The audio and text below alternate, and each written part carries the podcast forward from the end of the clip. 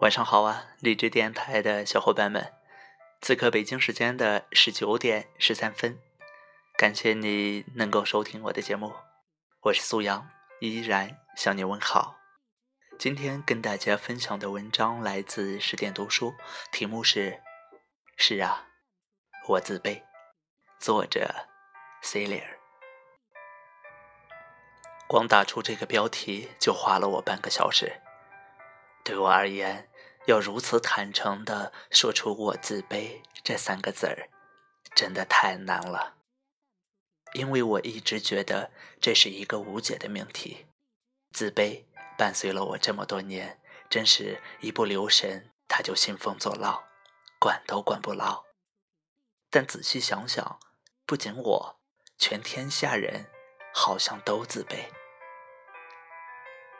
我脸上有很多痘痘，讲话时都不敢抬起脸看对方。我已经很努力在学了，可是无论怎样都比不过别人。他们好像很轻松就能做好，我怎么这么笨？我父母总跟我说，家里供你读书已经很努力了，让我省点花钱。朋友聚餐邀请我，我都说没空。我腿真的好粗啊，夏天根本不敢穿裙子，要能瘦一点儿就好了。前两天收到一份私信，姑娘说觉得自己是特殊的女孩子，因为她的手脚每天都会出很多汗，时时刻刻都像刚洗过的手，夏天也不敢穿漂亮的凉鞋。她不敢和男生靠得太近。不敢恋爱，因为怕对方一牵她的手，就会被她的手心的汗恶心到。就这样，硬生生的错过了几个挺不错的男孩子。他问我，会不会再也没法和人恋爱了？刚看到的时候，我特别惊讶，因为这样的理由不敢恋爱，是不是有些紧张过度了？但突然。又特别理解他，这些他心中隐秘的、不足为人道的小缺憾，在别人看来无关痛痒，但对每个当事人而言，都是要用手紧紧捂住的伤疤。我想到从前初中班上有个女生特别矮，朋友们老拿她的身高来打趣儿。他也咋咋呼呼地扑上来反击，并没有人觉得不妥。有一天故伎重演，他呆了一会儿，突然就哭了。他缩着肩膀哭的时候更矮了，我们尴尬地看着他的头顶。这种情绪一旦被暴露出来，才明白以往的冒犯有多深。有时候。我们觉得并不是那么痛，只是因为我们不是那个人。上次发的旅行照片收到一条评论，说你的手臂真是光滑如玉，我突然就愣住了。天知道，我从小汗毛特别重，手上、腿上都毛茸茸的。小时候，班上同学都笑话我是长毛怪，有别的小朋友也长汗毛，但是他们一旦被嘲笑，就会指着我说：“看，某某的毛比我还长。”我莫名其妙当了很多年的靶子。更无辜的是，我为自己的样子感到极度羞耻，哪怕是在夏季酷热的教室里。我也不愿意脱掉长袖校服，活生生的闷得满脸通红。终于熬啊熬过了那个周围人都口不遮掩的年纪，即便有时被别人看到，只要不点破，还是能够相安无事。可是有一天和班上一个同学发生口角，他突然指着我的手臂说：“你这个丑八怪！”凶什么凶？如果放现在，我有一万句话可以就地顶他回去。你凭什么利用我与生俱来的部分羞辱我？你凭什么因为我和别人不同就判定这是我的错？你凭什么用拙劣的人身攻击来掩盖自身的无知？你凭什么理直气壮的没教养？可是那个当下，那个我不知道世界上存在脱毛蜡纸、存在激光手术的当下，我像一个瘪掉的气球，涨红着脸。一言不发。我妈从来不让我自己剃毛，她说会越长越长的，别管它就好了。高中毕业时，我提出想做手术弄掉，被我妈一口回绝。那时他一边快步往前走，一边笑着说：“哎呀，弄掉干嘛呢？这样不是蛮好的？不要老想这个事情嘛。”就在这个轻描淡写的回复之后，我站在停车场旁边的林荫道上，像个神经病一样爆炸了。我哭得语无伦次。我说：“你根本不懂，你根本不知道我有多难过。”前两天帮一个美国出差回来的朋友倒时差。不知怎么就说起他中学时读的私立学校，家长托关系塞了钱才把他送进去，耳提面命让他努力读书。班上的同学都是家境优越，下了课大家围在一起讨论最新的电子产品、明星演唱会，他都会默默避开，坐在座位上假装看书。生怕被别人冷不防的问到，于是大家背地里都说他高冷。有时候自卑反而让人变得很自傲，因为太胆怯了，怕只要自己一出声，穷酸相就会暴露无遗，于是只好摆出完全不稀罕的架势。那时候。他妈为了让他节约时间，每天骑电瓶车带他上学。一到离学校远一点的那个街口，他都硬扯着他妈的袖子让他停下，然后自己走过去。校门口停满了接送小孩的私家车，同学们从车上下来和他打招呼，然后他像一个幸存者一样和他们一起大步。走进校门，这是每一个平凡的早晨在他身上反复上演的故事。在这样战战兢兢的背后，可能还有无数窘迫的瞬间。永远在为经济问题争吵的父母，那些连空调也不敢开的夏天，餐桌上永远不成对的筷子，超市里特价买一送一的图样尴尬的 T 恤。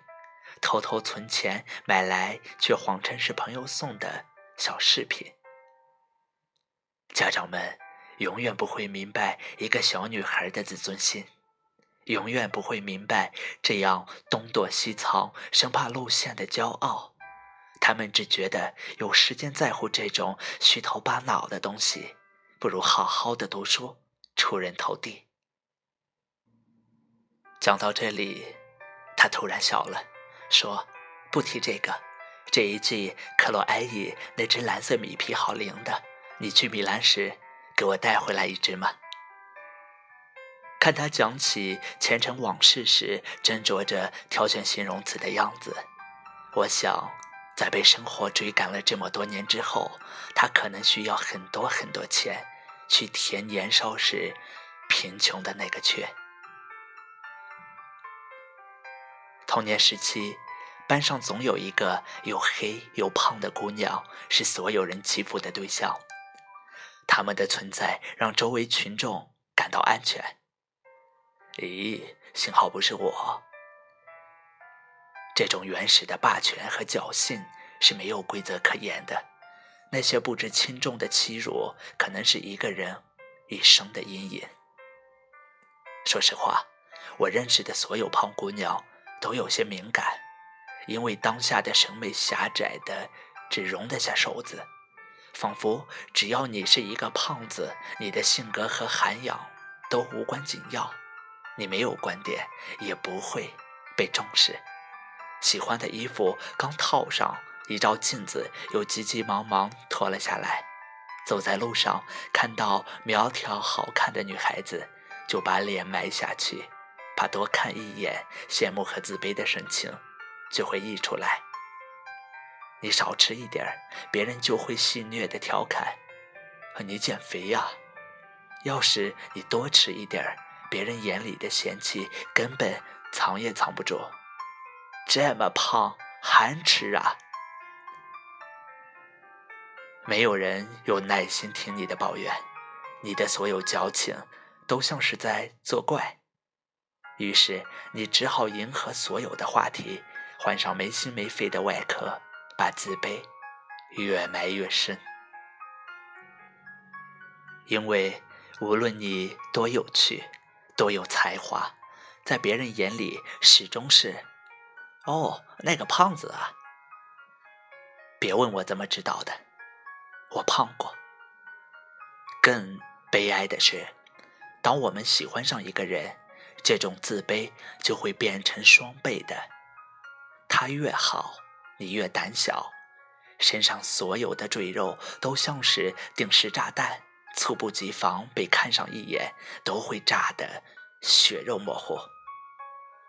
我现在这么喜欢躺着，就是因为从前胖的时候，白天不敢出门，怕遇见熟人，怕本该是美好的不期而遇，最终都变成视而不见。他不是在歧视你，而是他根本就看不见你。你和这世上千千万万个胖子一样。内心炽热，长相模糊。其实没人真的觉得胖子不配拥有爱情，但是要真把爱情放在你面前，你敢拿吗？当然，大家都安慰你说，你瘦了肯定好看，肯定有人追你。可是你依然可以感觉到他们语气里的庆幸感。诶。幸好不是我，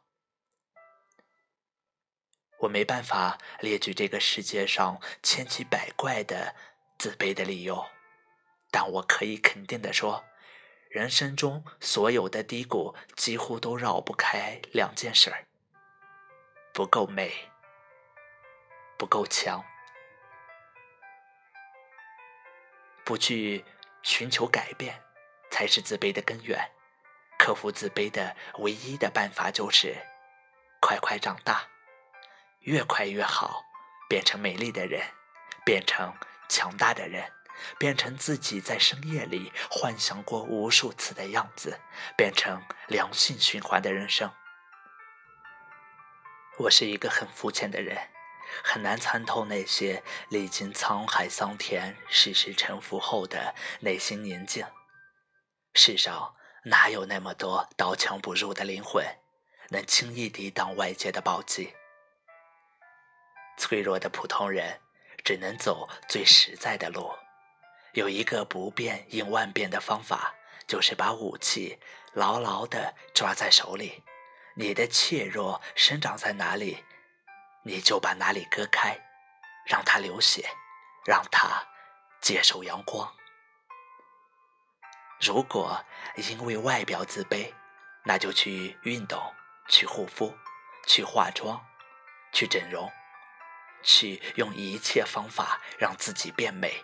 怎么折腾怎么来，先抬起脸，再谈内心。